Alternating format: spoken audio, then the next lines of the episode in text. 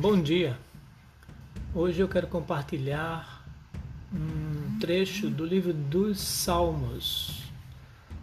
Os Salmos na Bíblia é um livro de hinos e orações escrito por diferentes autores entre o ano 1333 a.C.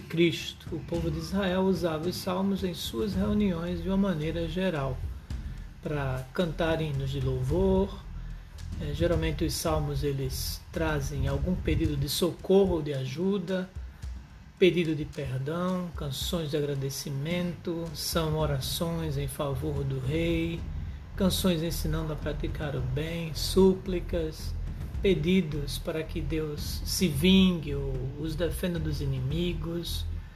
Na verdade, é a revelação de como o povo de Deus se sentia naquela época. Nos Salmos sempre há a repetição de uma ideia. Nestes salmos que vamos ler, está muito presente a voz de um homem que apresenta-se como, com uma alma bastante abatida. E ele pergunta: Por que está batida? Por que você está tão triste, minha alma? Ele repete diversas vezes. No Novo Testamento é possível encontrar referência aos Salmos pelo menos 100 vezes. Os Salmos que iremos ler são os salmos do, dos filhos de Coré, os salmos 42 e 43, que é de alguém que parece que está longe de casa. Os dois salmos 42 e 43 parece que são partes de um mesmo texto. Consideramos os dois então como um só salmo. Podemos dizer que é um salmo que revela e que mostra que alguém está triste. A questão é por que tenho que andar lamentando? É o lamento de um cantor do templo que está exilado no norte, segundo a passagem de 2 Reis, capítulo 14. Ele anseia estar em casa e na casa de Deus. Esse homem transforma então seus anseios em fé e em esperança. Talvez aqui já tenha uma primeira lição, não é? Então vamos à primeira parte, que é o Salmo 42. Vamos tentar entender o que ele tem para nos ensinar hoje. O cenário é de Jeremias, tudo acontece no contexto de uma profecia de juízo que acabou acontecendo sobre Israel, conforme está no capítulo 13 de Jeremias. Jeremias lamenta e chora, suplicando ao Senhor Deus que tenha misericórdia de seu povo. Jeremias atribui aos falsos profetas que o contradisseram, dizendo que ele não falava da parte do Senhor Deus. E então ele entende que haverá juízo sobre o povo. Eles diziam que o futuro de Judá era maravilhoso que haveria esperança e paz para todos, exatamente o oposto do que pregava Jeremias. Nesse momento, o cenário então já é de seca, de sofrimento, angústia, incerteza envolvidas. É? Estamos diante de uma realização da profecia de Jeremias, portanto, pessoas que estão exiladas e longe do país de origem. Todas as criaturas estão sofrendo, não só o homem, porque o momento é de seca. Diz o texto nos versos de Jeremias é, 1 a 6. Palavra do Senhor que veio a Jeremias a respeito da grande seca. Anda chorando Judá e as suas portas estão enfraquecidas. Andam de luto até o chão e o clamor de Jerusalém vai subindo.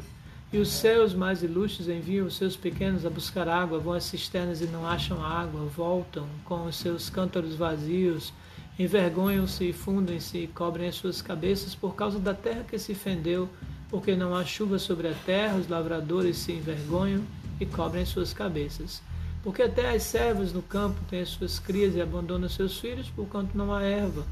E os jumentos monteses se põem em lugares altos, sovem o vento como os chacais, desfalecem os seus olhos, porque não há erva. Então estamos dentro da profecia de Jeremias que acabou se concretizando. O salmo do que está em pleno exílio é dividido em 11 versículos. Vamos ler então o Salmo 42. Como a corça anseia por águas correntes, a minha alma anseia por ti, ó Deus. Minha alma tem sede do Deus vivo. Quando poderei entrar para apresentar-me a Deus? Minhas lágrimas têm sido o meu alimento de dia e de noite, pois me perguntam o tempo todo: onde está o teu Deus? Quando me lembro destas coisas, choro angustiado, pois eu costumava ir com a multidão conduzindo a procissão à casa de Deus com cantos de alegria e de ação de graças entre a multidão que festejava. Interessante aqui, alegria de ir à casa do Senhor. Versículo 5. Por que você está assim tão triste, minha alma? Por que está assim tão perturbada dentro de mim? Põe a sua esperança em Deus, pois ainda o louvarei. Ele é meu Salvador e o meu Deus. A minha alma está profundamente triste, por isso de ti me lembro, desde a terra do Jordão, das alturas do Hermon, desde o monte Mizar. Abismo chama abismo ao rugir das tuas cachoeiras. Todas as tuas ondas e vagalhões se abateram sobre mim. Conceda-me, ó Senhor, seu fiel amor de vida, e de noite esteja comigo. A sua canção é a minha oração ao Deus que me dá vida. Direi a Deus, minha rocha, por que te esquecestes de mim? Por que devo sair vagueando e pranteando, oprimido pelo inimigo? Até os meus ossos sofrem agonia mortal quando os meus adversários zombam de mim, perguntando-me o tempo todo onde está o teu Deus. Por que está assim tão triste a minha alma? Por que está assim tão perturbada dentro de mim? Põe a sua esperança em Deus, pois ainda o louvarei. Ele é o meu Salvador e meu Deus. Bom, nesse texto há uma angústia bem presente logo no início. Até quando? E continua: onde? Onde está o teu Deus? A quem zombe da voz dos israelitas naquele contexto? O homem do texto está completamente vulnerável, exatamente porque ele declarou sua fé em Deus e em Cristo. Quando não entendemos os caminhos de Deus, o crente, o cristão é ridicularizado. Pode ser ridicularizado por outras pessoas. No contexto aqui, a falta e a escassez. Portanto, a pergunta dos outros é: e agora? Onde está teu Deus? O choro é o seu principal alimento em diversas ocasiões, especialmente quando ele se sente exilado e só.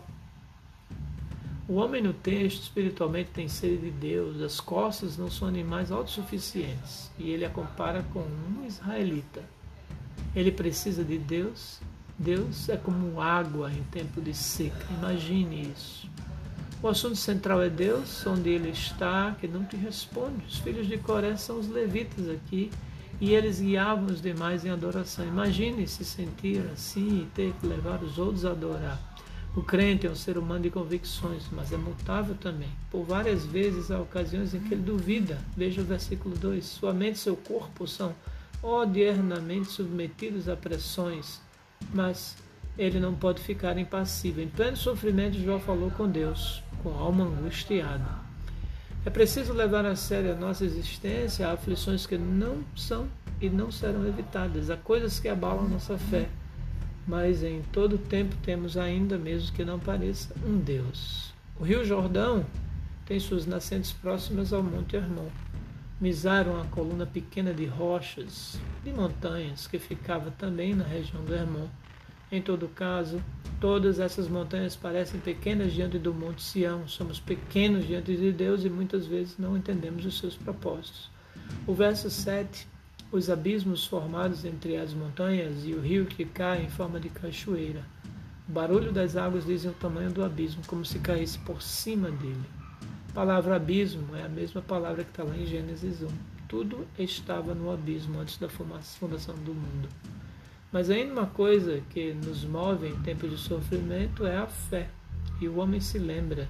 Ele se lembra e isso é um avanço em meio àquele contexto. Isso é didático. Uma ótima sugestão para quando estivermos tristes. Lembrar do quanto Deus já foi bom para mim e para os meus amigos. Embora ele não consiga dizer com detalhes, ele está em exílio distante, lembre-se de que ele está como se imerso em águas, querendo que querem e parecem levá-lo ao abismo. Os versos 8, 9 e 10 dizem muito. No verso 8 ele se assegura da presença de Deus firmemente. Mas o 9 e o 10 revelam certa mágoa por uma possível ausência. Onde está o teu Deus? A tensão continua e não há alívio aqui. Mas o pano de fundo é de fortes convicções. O crente tem convicções. O Deus é um Deus que dá vida, minha rocha, apesar de tudo eu sei disso. Então, ele põe sua esperança em Deus, a quem ele sabe que haverá de louvar no tempo, porque ele é quem é o seu Salvador e não há outro. Glória a Deus. Nós vamos ficar por aqui nessa primeira parte desse texto. Voltaremos para comentar o segundo em um pouquinho de tempo. Um abraço.